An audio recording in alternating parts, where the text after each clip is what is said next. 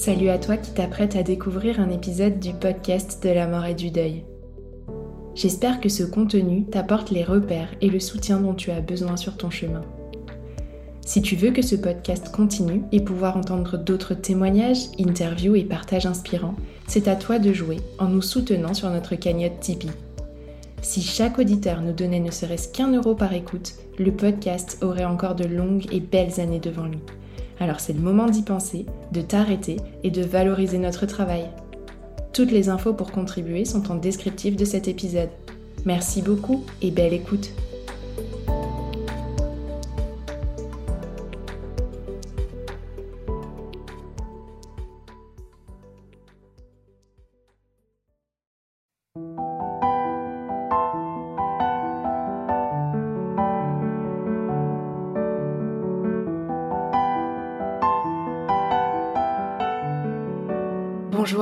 À toutes et tous et bienvenue sur le podcast de la mort et du deuil. Le podcast qui recueille témoignages et interviews d'experts pour mettre en lumière le vécu de chacun après la perte d'un être cher.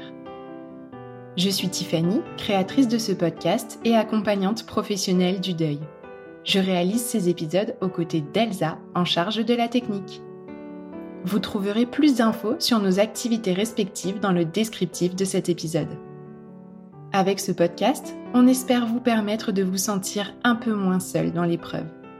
Alors, pour accompagner votre été, on a eu envie de voyager un peu nous aussi. On vous emmène donc à la rencontre d'autres regards sur la mort et le deuil à travers une série d'interviews inspirantes. Préparez-vous à découvrir d'autres cultures, à entendre d'autres approches de la fin de vie et de l'accompagnement du deuil, à écouter des parcours de vie aussi. Bref, à naviguer chaque semaine dans d'autres possibles.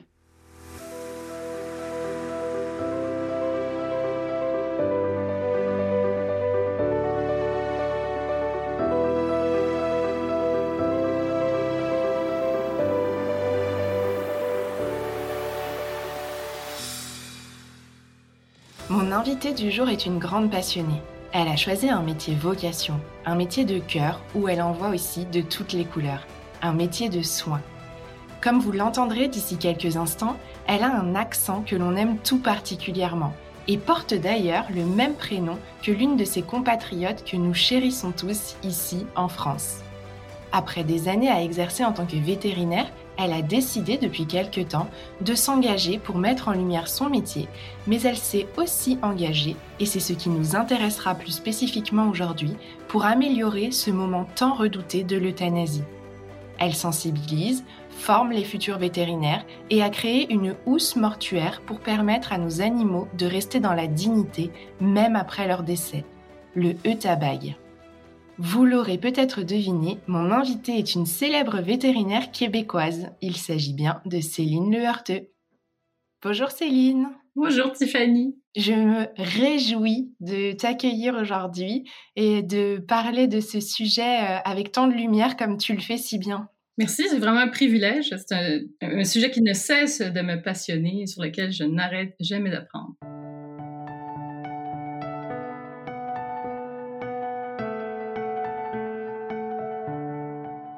S'il est vrai qu'on parle encore euh, peu de deuil animalier, je crois qu'il est encore plus vrai qu'on passe sous silence la fin de vie et peut-être plus encore la possibilité de mettre fin à leur souffrance. Alors avant de rentrer dans le vif du sujet, j'aimerais que tu nous racontes un peu euh, ce qui t'a poussé à choisir ce fabuleux métier de vétérinaire. Moi, j'ai vraiment eu la chance d'avoir un appel quand j'étais enfant. Euh, je m'en souviens très bien. J'écoutais la télé et là, j'ai vu un chien qui s'était fait frapper par une voiture. Et euh, là, il y avait la mâchoire euh, fracturée, euh, bon, ça saignait partout. Puis là, il y a un vétérinaire qui arrive avec une cape de super-héros, qui le prend en charge et puis qui lui fait une chirurgie, puis le remet sur pied. Puis on voyait toute l'évolution. Je me suis dit, c'est ce que je veux faire. Puis déjà, j'avais la chance de grandir avec des animaux, des lapins, des oiseaux, des poules. Un chien à 11 ans et puis ensuite un chat. Donc, c'était juste pour moi, tout était là. Aider les animaux, être avec les animaux, aider les humains être utile, faire quelque chose de constructif qui faisait une différence dans la, dans la vie. Une vraie vocation, comme je le disais du coup. Qu'est-ce qui te fait vibrer dans ce métier? Ah, c'est tant de choses. Ça fait vraiment partie de mon identité. C'était une véritable euh, obsession pour moi parce que ça, demande euh, tout un cheminement pour finir par être vétérinaire, mais je, je me voyais pas vivre sans, sans faire ça. J'ai toujours aimé euh, les uniformes de vétérinaire, l'odeur des vitamines, l'environnement des hôpitaux. J'ai toujours aimé ça. ce qui me fait vibrer le plus, c'est l'impact de ce que je peux faire sur la vie d'un humain, en fait un animal a tellement d'impact dans la vie, puis il ne peut être remplacé par rien d'autre. C'est unique. Ouais, c'est ça qui me fait vibrer. Particulièrement les cas, par exemple, où tu vois un enfant autiste, il rentre dans ta salle, puis tu te dis, mon Dieu, qu'est-ce qu'il a? Il n'est pas comme d'autres enfants. Puis après, tu te rends compte que tu soignes le chien d'un enfant autiste, puis que ce chien-là lui a permis de s'intégrer à l'école, de retrouver le goût de vivre, de trouver une place, d'être valorisé. De... Ah, euh, les enfants qui dorment pas, des gens qui, qui ont personne dans leur vie pour plein de raisons. Puis là, ils ont un chat. Je me dis, mais tu sais, ça leur sauve la vie. Donc, c'est ça qui me fait vibrer le plus. Puis aussi, c'est que j'ai une fascination pour la vie, la, nature, la physiologie, le, le foie, les reins, le cerveau, comment ça fonctionne, comment ça tombe malade, comment on peut les réparer. Tu sais, si tu veux, toute ta vie, tu, tu apprends dans la fascination. Alors ça, c'est pour le bon côté des choses, mais qu'est-ce qui, à l'inverse, est ou a pu être source de difficultés dans l'exercice de tes fonctions? C'est vraiment le côté financier.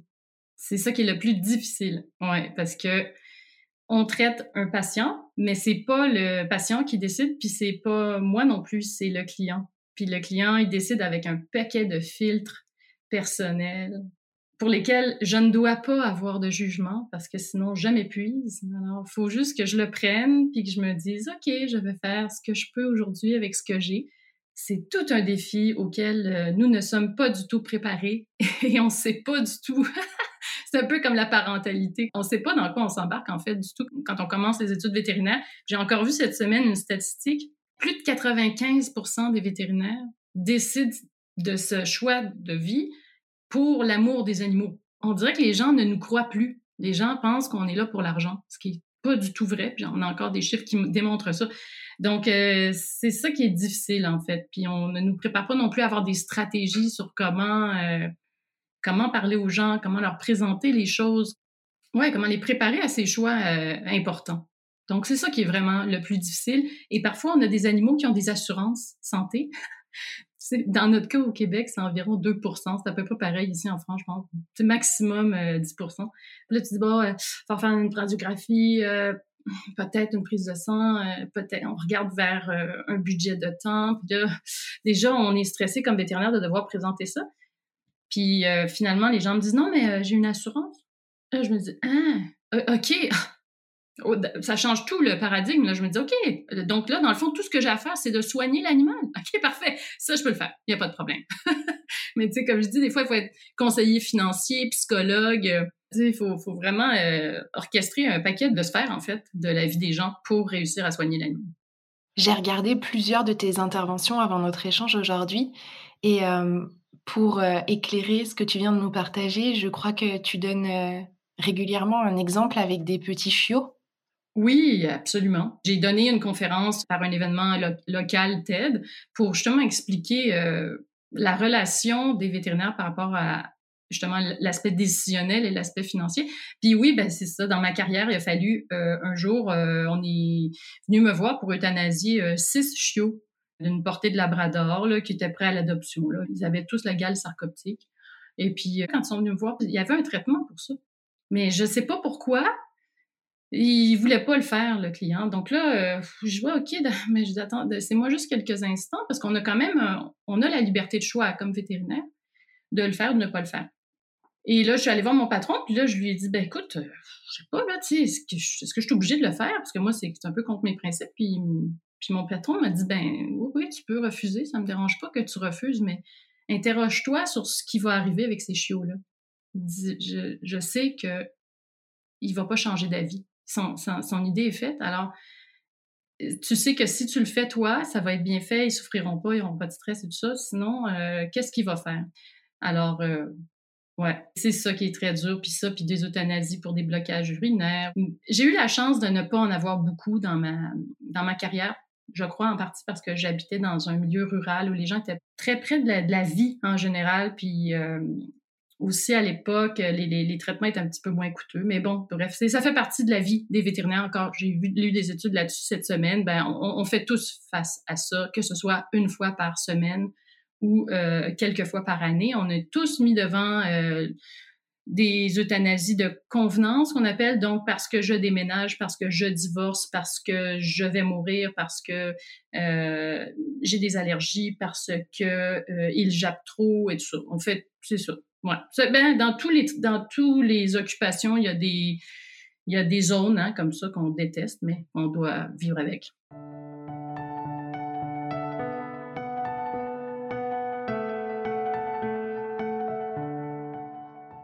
Du coup, on vient de, commencer à amorcer le sujet. Est-ce que tu peux nous dire ce qui t'a poussé justement à t'intéresser plus spécifiquement à la question de l'euthanasie? Ben oui, ben premièrement, donc c'est vraiment quelque chose de presque quotidien. Un vétérinaire va faire au moins 100 euthanasies par année, minimum. Ça peut aller jusqu'à euh, cinq fois ça. On n'arrive euh, pas préparé du tout. Alors, on apprend euh, des conditions dans cinq espèces, des chevaux, les cochons, les vaches, comme la majorité des vétérinaires vont devenir vétérinaires d'animaux de, compagnie, chiens-chats, mais on fait quand même toutes les espèces dans notre cursus. Ça, c'est une chose. On fait tous les systèmes. Mais enfin, on, étudie plein de choses qu'on verra jamais, mais l'euthanasie, on n'a pas de formation là-dessus. Bon.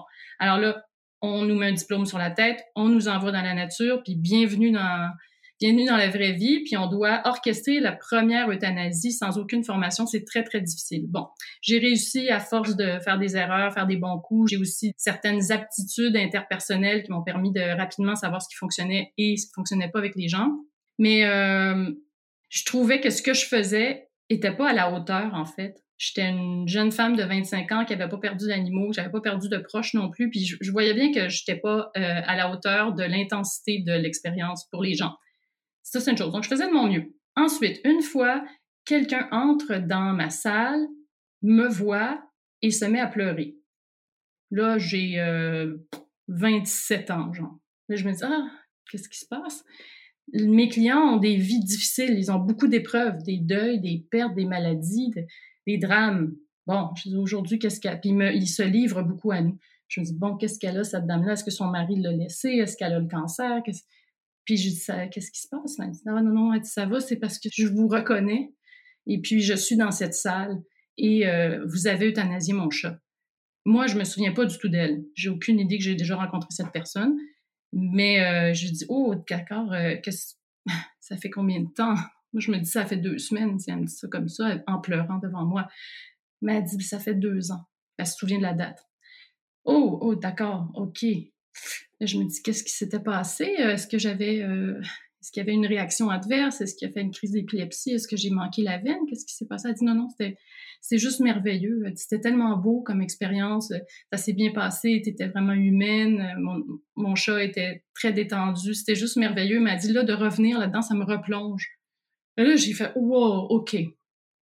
J'avais aucune idée que ça pouvait suivre quelqu'un pendant deux ans. Moi, j'avais l'impression qu'il les gens, ils se décomposent devant moi, ils pleurent, c'est tellement intense, mais je pensais que deux semaines après, ils étaient revenus. Tu sais, la vie continue, mais elle continue, mais, mais, ça reste quand même des, des, des, souvenirs indélébiles pour le restant de la vie des gens, souvent. Bon ou mauvais. Donc, c'est là que je me suis dit, ouais, OK, il faut que je trouve quelque chose d'autre. Ensuite, le fait que je suis amoureuse de ma profession depuis mon enfance, que je suis tellement fière de, tout ce qu'on fait, les chirurgies, la, gestion de la douleur, l'éducation, la nutrition, tout ça. Mais quand, après avoir mis tant de soins à être présente pour les clients, à faire attention à un animal, de lui donner une expérience sans stress, sans douleur, je devais mettre cet animal-là dans un sac poubelle quand personne regarde, moi, quand je m'occupe d'un animal, il faut que je puisse tout montrer ce que je fais. Je fais tout ce que je dis, je tout ce que je fais, tu peux me filmer n'importe quand. Sauf quand je mettais un animal décédé dans un sac poubelle, là, ça me, ça me procurait de la honte, procurait, ça me donnait honte de ce que je faisais. Donc, je voulais pas. Je suis tellement fière d'être vétérinaire que là, je me disais, il faut que tout ce que je fasse, ça ait du sens, puis que je puisse justifier pourquoi je fais ça. Puis là, j'avais pas de justificatif à part, il y a rien d'autre personne n'y a pensé, personne n'y a mis l'énergie parce que tout le monde déteste faire ça.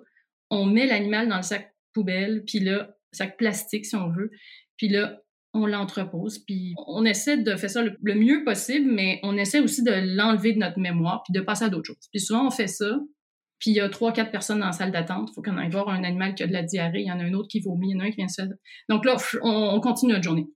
Mais je me disais, ça n'a pas de sens, il faut que je fasse quelque chose, il faut que je trouve quelque chose. Là, j'ai cherché en ligne chez moi le soir après la clinique. il fait nuit. Je suis en train de chercher sur mon ordi euh, housse mortuaire.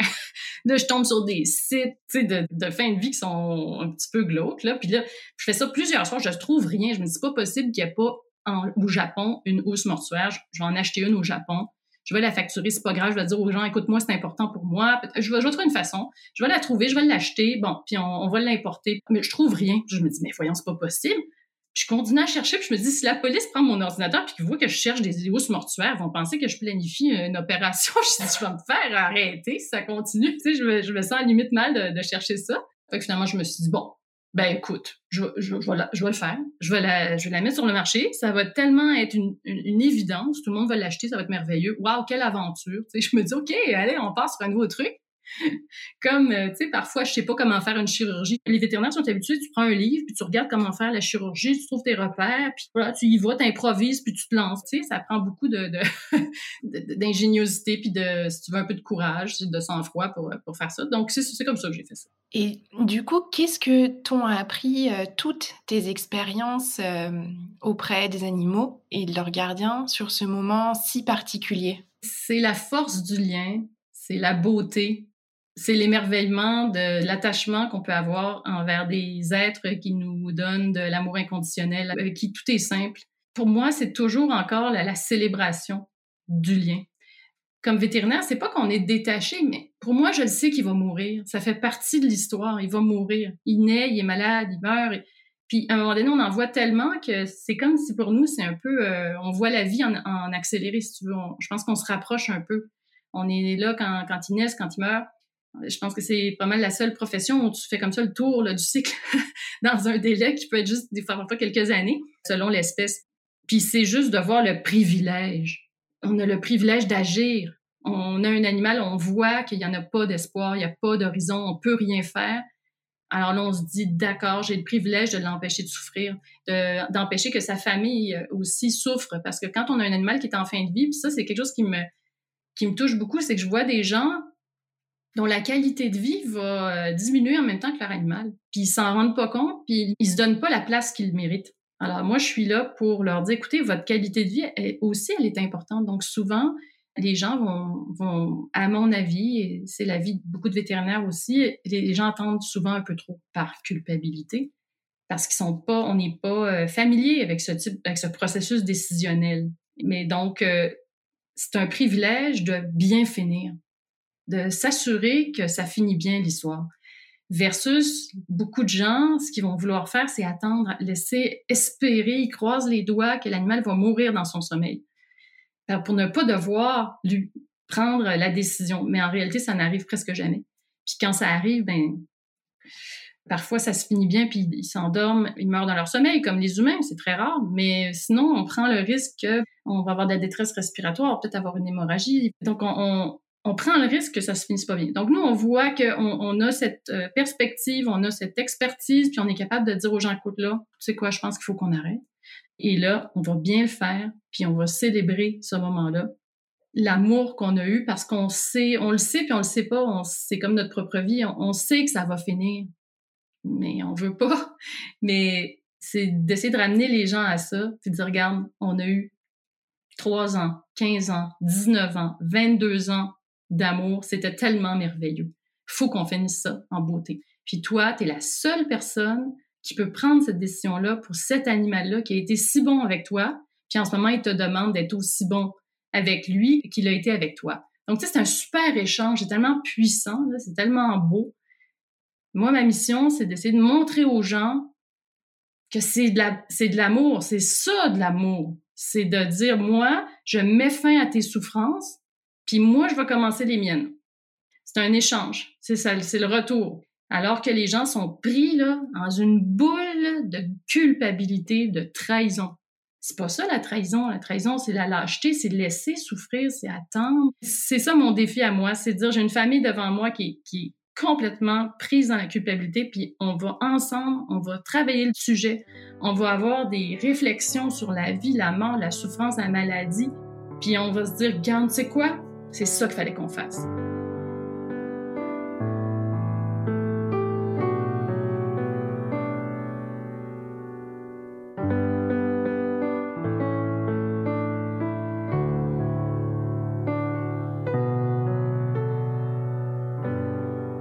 En plus de ça, là-dessus, tu as, ben, est-ce que j'ai assez d'argent? Est-ce que je veux le dépenser? Je peux avoir de l'argent puis ne pas vouloir le dépenser. Puis moi, je peux pas juger ça. Parce que si je fais ça, ben je, je, peux plus être vétérinaire parce que c'est trop difficile. Donc, il faut juste que je sois comme un conseiller qui puisse orienter les gens avec mon expérience mes connaissances. C'est ça qui est, qui est beau, en fait, comme, parce qu'on fait la différence, puis euh, je crois qu'on est des gens avec beaucoup de bon sens, beaucoup de cœur. Les vétérinaires sont très, très empathiques, puis comprennent la valeur de cette relation, puisque c'est ça qui nous a emmenés à être vétérinaires, c'est notre amour des animaux, c'est pour travailler avec des animaux. Donc là, déjà, on parle pas de n'importe qui, on parle à quelqu'un qui est complètement fou des animaux et qui a aussi, qui en a vu beaucoup, qui, sont, qui ont été malades, qui ont guéri, qui n'ont pas guéri, qu'on a traité, ça n'a pas fonctionné. Donc, on est là pour dire aux gens, regarde, à mon avis, aujourd'hui, c'est le mieux pour toi, avec ce que tu vis, ce en quoi tu crois, ce que tu veux faire, je pense que c'est ça qu'il faut qu'on fasse. Donc, tu sais, c'est difficile, mais c'est beau. Est-ce qu'il y aurait, euh, selon toi, des critères peut-être pratiques ou peut-être aussi plus subtils pour faire en sorte que ce moment soit le plus doux possible, à la fois pour les gardiens et aussi pour les animaux? Parce qu'on se demande aussi souvent ce que eux vivent à ce moment-là. Je pense que ça fait pas mal consensus chez les vétérinaires. Nous, nous, ça nous cause pas de problème. L'animal, nous, on ressent pas qu'il ressent de la détresse, de la souffrance ou qu'il veut pas. Parce qu'on connaît aussi les animaux. Les animaux, leur force, c'est de prendre les choses comme elles viennent. Ça, ce sont des maîtres spirituels. C'est pour ça qu'on en, on en est si fou. Donc, euh, j'ai pas cette perception-là que pour eux, c'est difficile. D'abord, en plus, dans les règles de l'art aujourd'hui, on utilise des molécules qui vont faire qu'ils se détendent, qui n'ont pas de douleur. En fait, on les endort. Donc finalement, on fait ce que les gens souhaitent. J'aimerais qu'il meure dans son sommeil. D'accord? Moi, j'ai une molécule que j'ai la chance d'avoir. Je lui injecte ça doucement, au bon endroit. Je le prépare, je le distrais. J'ai plein, plein de stratégies pour faire qu'il va pas ressentir quelque chose. S'il ressent, encore là, c'est un chien qui va faire hop, ça m'a piqué, ah, je vous fais savoir que j'ai ressenti quelque chose, mais il n'est pas fâché. Il, réagit, c'est son travail, je réagis aux choses qui viennent. Moi, je pense que c'est vraiment de se préparer et, et d'intégrer que c'est un geste d'amour, que c'est une preuve d'amour, que c'est la bonne décision à prendre. Donc, souvent, quand j'ai des rendez-vous d'euthanasie, c'est long. On en parle là, mais on fait le tour de la question. On regarde d'un angle, on regarde de l'autre angle, on revient en arrière. Est-ce que c'est vraiment ça que tu veux? Au bout du compte, moi, mon objectif, c'est qu'on se dise, garde, c'est quoi? C'est ça qu'il faut qu'on fasse aujourd'hui. Puis là, c'est vraiment de, travailler le processus décisionnel. Il y a aussi des, euh, des outils qui, malheureusement, sont pas assez utilisés par les vétérinaires encore. Je travaille là-dessus à les former pour qu'ils les utilisent plus. Mais tu sais, des questionnaires parce que la qualité de vie, c'est beaucoup plus que je mange, je ne mange pas. En ce moment, c'est beaucoup ça. Puis moi, c'est comme ça que j'avais été éduquée. Bon, il mange, écoute, c'est bon, là, tu, tu continues, mais c'est beaucoup plus de ça. C'est la mobilité, c'est le sommeil, c'est l'hygiène, c'est est-ce que je peux faire les choses? je pense que ça va résonner ce que tu fais avec les humains. Est-ce que je peux faire les choses qui me rendent heureux, tout ça. Euh, donc, c'est de leur donner des outils comme ça. Ensuite, c'est aussi de, de, de dire aux gens qu'il existe plein de livres sur le deuil animalier. Il en existe plein. Mais moi, si je le dis pas aux gens, comment tu veux qu'ils s'imaginent qu'il y a plein de livres en français sur le deuil animalier pour qu'ils se préparent, pour qu'ils y arrivent en connaissance de cause? Parce qu'effectivement, quand on arrive qu'on connaît rien là-dedans, ben, c'est anxiogène, c'est évident. Donc, déjà se dire, qu'est-ce que je vais vivre? Qu'est-ce que je vais ressentir? C'est normal. Souvent, les gens ont peur d'être anormal, mais là, c'est normal de te de sentir comme ça. Il y a des phases du deuil, j'en avais aucune idée, je l'ai appris récemment, mais quand on comprend ça, on permet aux gens de, s'inscrire dans une certaine normalité, puis ça, c'est aussi un facteur euh, qui les réconforte beaucoup. Je pense que c'est ça. Après aussi, c'est de se questionner, qu'est-ce qui est important pour moi? Où est-ce que je veux que ça se passe? Avec qui? quand, où? C'est des trucs, tu sais, parce que sinon, si le propriétaire d'animal ne se pose pas la question lui-même, puis qu'il se prépare pas, il va être un peu bousculé là-dedans. Puis en fait, malheureusement, les vétérinaires vont parfois oublier de, le demander. C'est votre expérience comme propriétaire animal, c'est notre moment. Donc, c'est aussi à nous de nous responsabiliser, à dire, ben, qu'est-ce qui est important pour moi, puis je vais le manifester, je vais le verbaliser. Enfin, moi, c'est pour ça que j'aime, j'aime maintenant, je m'assume. J'aime faire des euthanasies parce que je suis préparée et j'ai l'impression de faire tout ce que je peux pour le client. Je suis là pour lui. Je me suis renseignée, je lui ai offert ça, je lui ai tenu la main, je le comprends, je, suis dans l'empathie d'avoir, euh, d'être capable de mesurer ce qu'il ressent, ce qu'il vit, puis tout ça. Donc, c'est, pour moi, quand on est sur, cette même euh, fréquence, ben, on vit quelque chose de très beau ensemble. Tu as un peu commencé à aborder le sujet, mais du coup, euh, est-ce que tu aurais des conseils à donner aux gardiens d'animaux concernant justement ces sujets de la fin de vie et de l'euthanasie Est-ce qu'il faut y penser à l'avance, euh, pendant que tout va encore bien, justement? Je pense que c'est idéal, effectivement. Et quand j'ai commencé ma carrière de vétérinaire, il y a plus de 20 ans, ben, les gens souvent l'ont dit ah, non, non, je ne veux pas y penser. Ah, non, non, non, non, non.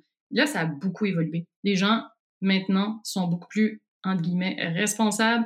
Ils veulent faire tout ce qu'ils peuvent pour leur animal et ils veulent se préparer. Et donc, euh, ils se préparent de plus en plus à l'avance. Et puis, effectivement, quand j'ai entendu cette expression-là la première fois, ça m'a fait un peu sursauter, mais le concept de pré-arrangement, j'ai entendu ça, pré-arrangement pour les, animaux quand même, là, on se calme, là. Mais non, c'est une très, très bonne idée. Parce que sinon, qu'est-ce qui se passe? historiquement, ben, c'est que dans le fond, euh, tout est condensé dans un rendez-vous. On va vous expliquer comment ça va se passer, qu'est-ce qu'on va donner, où on va le donner, combien de temps ça va prendre à agir, de quoi il va avoir l'air, ce que vous allez ressentir. Ses yeux vont rester ouverts après. Peut-être qu'il va avoir des liquides corporels qui vont s'échapper. Peut-être qu'il va avoir des fasciculations musculaires. Vous allez ressentir un choc émotionnel intense. C'est normal. Écoute, il faut que je dise ça, tout ça, j'explique ils ont de la difficulté à intégrer parce qu'ils sont dans l'émotion, dans la culpabilité, dans sont à fleur de peau. Donc, pourquoi faire tout ça? Donc, ça, moi, c'est un peu ma nouvelle mission, c'est de dire, ben, est-ce qu'on peut proposer aux gens des consultations pré-euthanasie?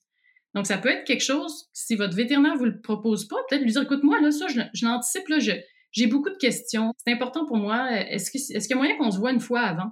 Il y a même des vétérinaires qui sont maintenant spécialisés en fin de vie, puis ils viennent même à domicile faire des consultations de qualité de vie. Ça, je pense que c'est une grosse partie de la souffrance des gens, c'est qu'ils savent pas, ils savent pas comment évaluer la qualité de vie. Et puis ça, ben, euh, il y a des outils pour le faire, des questionnaires. Euh, il y a même une application mobile, surtout pour les chats. Ça s'appelle euh, l'échelle de grimace féline. C'était développé par l'Université de Montréal. C'est gratuit. Vous allez là-dessus, ça va vous aider à interpréter le langage non verbal de votre animal sais, quand tu demandais les irritants, là, quand on est vétérinaire, c'est que les gens, souvent, ils vont dire Oui, mais il pleure pas, donc il y a pas mal. Ben non, un animal, ça pleure pas. OK? Donc, il n'y a pas ce signal-là, il peut pas communiquer avec toi comme ça. Il n'y en a pas de pleurs. Ça lui donne rien de pleurer comparativement à un, un, humain, on est, ça, ça, ça fait partie de notre langage, mais nous, eux, pas du tout. S'ils font ça, ils vont se faire manger par quelqu'un d'autre. Alors, on pleure pas. Donc, ça veut pas dire que j'ai pas mal parce que je pleure pas. Donc, moi, quand j'entends ça, il pleure pas, il a pas mal. Non, c'est une mauvaise réponse.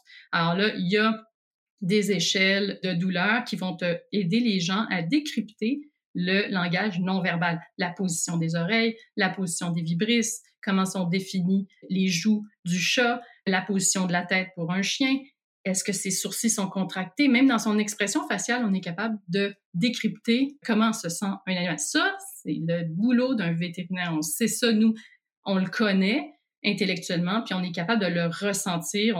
ça, fait partie de notre expertise. Donc, aller chercher cette connaissance-là auprès du vétérinaire. Puis aussi, euh, il y a des ressources, là, je peux vous indiquer où aller les chercher, où est-ce qu'on peut aller télécharger ces, fiches-là et puis se familiariser avec euh, le langage non verbal des animaux, parce que de toute façon, c'est bon pour toute la vie de l'animal. Donc ça, c'est un bon moyen de, de le faire. C'est juste d'aller euh, se chercher des outils pour avoir un arbre décisionnel aussi parler en famille. Souvent, dans les familles, euh, les animaux ont, des grands fan clubs. Hein? mais c'est pas tout le monde qui a la même vision sur la vie, puis il y a tout le monde a des opinions différentes, puis ça. Mais au moins, quand on en parle en famille avec un questionnaire qui est objectif, ça nous permet de faire le tour euh, de la question puis de lui donner l'importance euh, qu'elle a. Et puis à ce moment-là, se posent aussi des questions sur l'après. Est-ce qu'on veut une crémation? Est-ce qu'on veut une inhumation? Et ça, selon toi, ce sont aussi des choses qui font partie des questions à se poser en amont? Effectivement, Tiffany, c'est vraiment super important parce que ça, tout à l'heure, j'ai décrit tout, ce dont on parlait pendant le rendez-vous de l'euthanasie, en plus de faire l'euthanasie. Puis en plus de ça, il faut qu'on décide est-ce que vous l'emmenez à la maison. Puis là, les gens euh, n'ont pas l'information nécessaire. Euh, donc, ça me fait un peu penser, tu sais, euh, les gens s'improvisent un peu pompe funèbre, c'est-à-dire je vais enterrer mon animal, mais c'est pas nécessairement si simple que ça. c'est pas comme dans un film où est-ce que les gens vont enterrer le golden en dessous de l'arbre, là en dessous du chêne sur le bord de la rivière. OK, c'est pas la vraie vie, ça.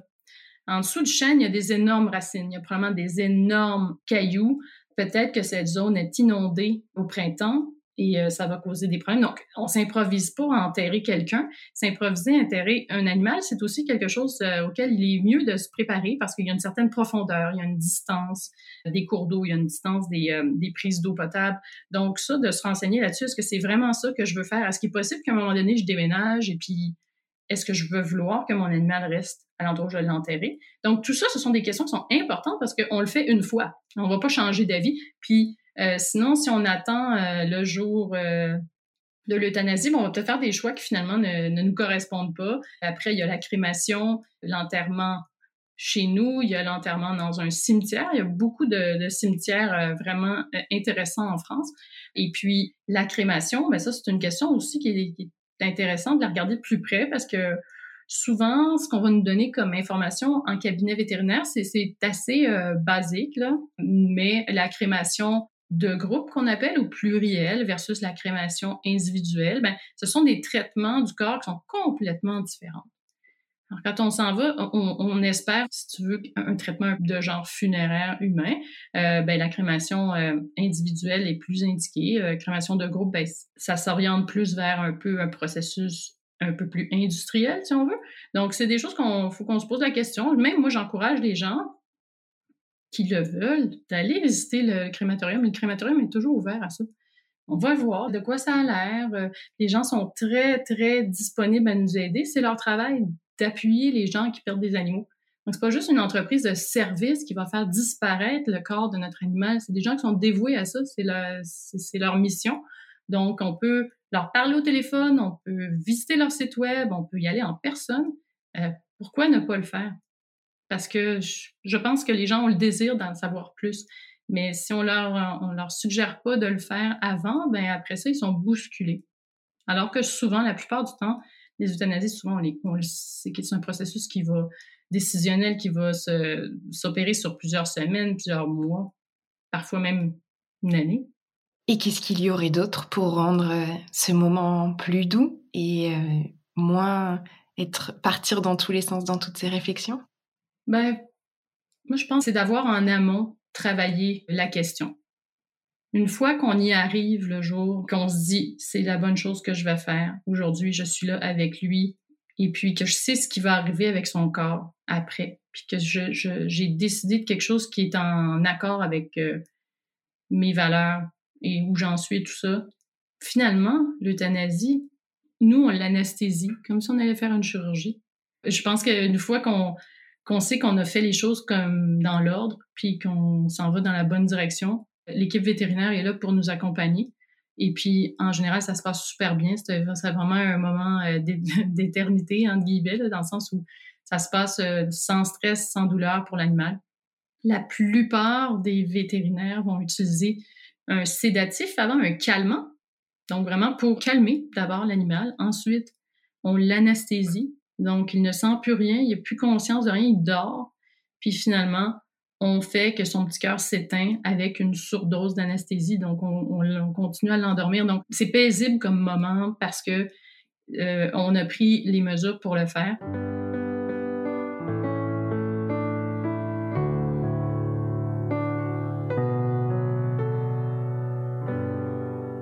Mais 75% des vétérinaires vont faire ça?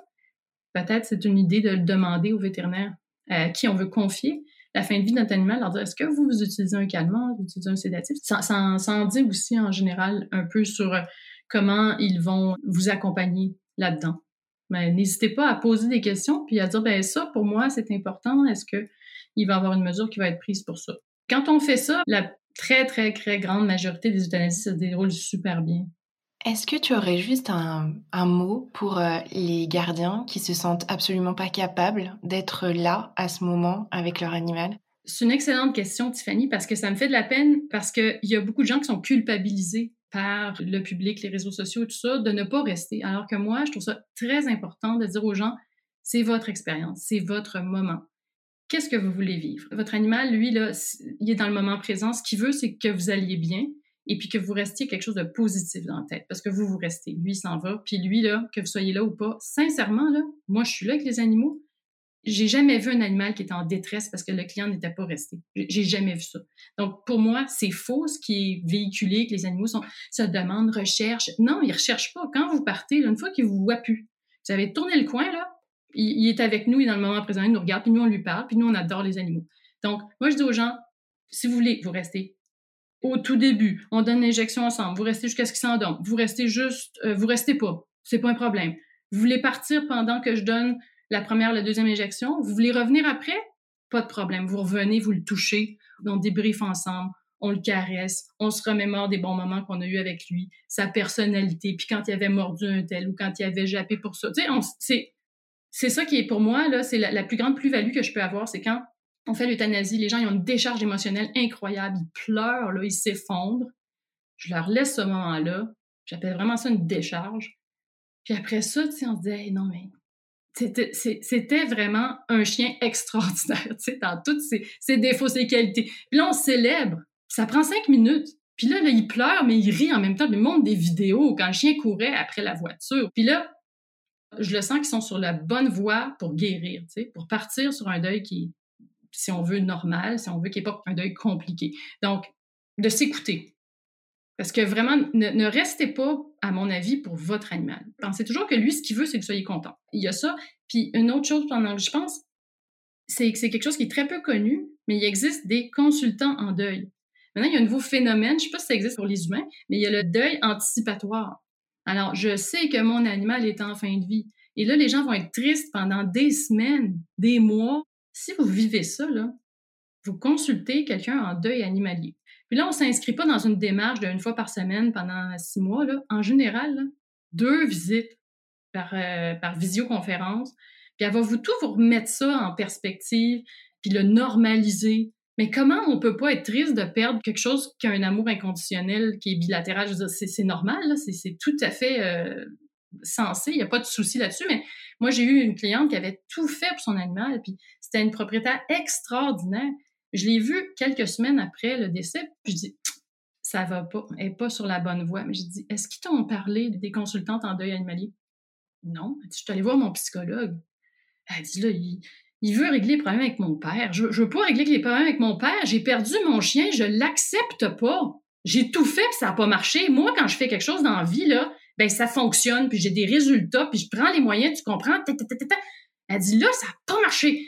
J'ai dit ben non. J'ai dit là, là, il faut vraiment que tu appelles une des deux euh, consultantes qu'on a au Québec. Il y en a sûrement plein ici, euh, en France et tout ça, mais j'ai dit appelle. Écoute, je l'ai vu après, elle m'a remercié, elle m'a dit mais ça a tout changé. Elle dit j'ai fait deux visites d'une heure avec elle, puis ça m'a permis de comprendre où est-ce que j'étais, puis pourquoi je ressentais ça. Donc ça, pourquoi s'en priver? Merci Céline, euh, justement de parler de ce que nous aussi euh, on peut apporter, puisque c'est quelque chose effectivement que je fais avec beaucoup de cœur également. Et c'est vrai qu'à ce moment-là, il y a, un lien entre effectivement le vétérinaire euh, et cette euthanasie et le deuil. C'est vraiment le moment où on passe de l'un à l'autre et où il peut y avoir un passage de relais important.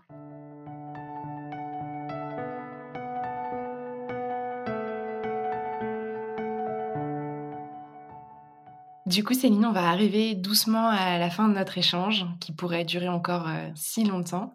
Je laisse toujours à mes invités un temps pour partager un dernier message qu'ils ont à cœur de transmettre sur le thème abordé, pour avoir le mot de la fin. Alors, c'est à toi. Je veux juste euh, réitérer le fait que pour moi, être vétérinaire, c'est le plus beau métier du monde parce que j'ai la, chance de soigner non seulement un animal, mais une personne. Et puis en plus de ça, le lien qui les unit. C'est un privilège, euh, une grande chance que j'ai eu de, de, pouvoir euh, réaliser mon rêve d'enfant. Et puis, euh, merci de m'avoir donné ce moment pour communiquer cette passion que j'ai pour la médecine vétérinaire, puis aussi pour la fin de vie, et puis l'euthanasie qui est un grand privilège pour moi. Merci à toi, Céline, d'avoir accepté cette invitation. Merci, Tiffany. C'est vraiment extraordinaire le travail que tu fais, puis l'impact que ton travail a sur la vie des gens.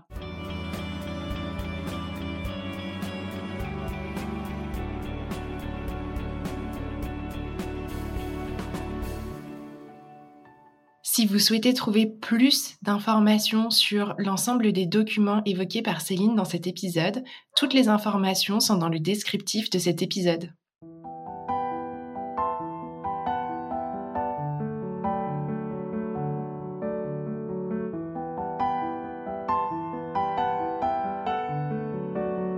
J'espère que l'intention de cet épisode est arrivée jusqu'à vous et que ce partage vous a inspiré. Si tel est le cas, n'hésitez pas à le dire en laissant des étoiles et un commentaire sur les plateformes d'écoute qui le permettent. Ça ne prend que quelques instants et c'est le meilleur moyen de faire rayonner un peu plus fort encore ce podcast. Alors, foncez et si vous voulez encourager notre travail, vous avez aussi la possibilité de nous faire un don sur mon site internet www.les-envolés.com dans l'onglet Le podcast. Comme d'habitude, je vous donne rendez-vous la semaine prochaine pour un nouvel épisode.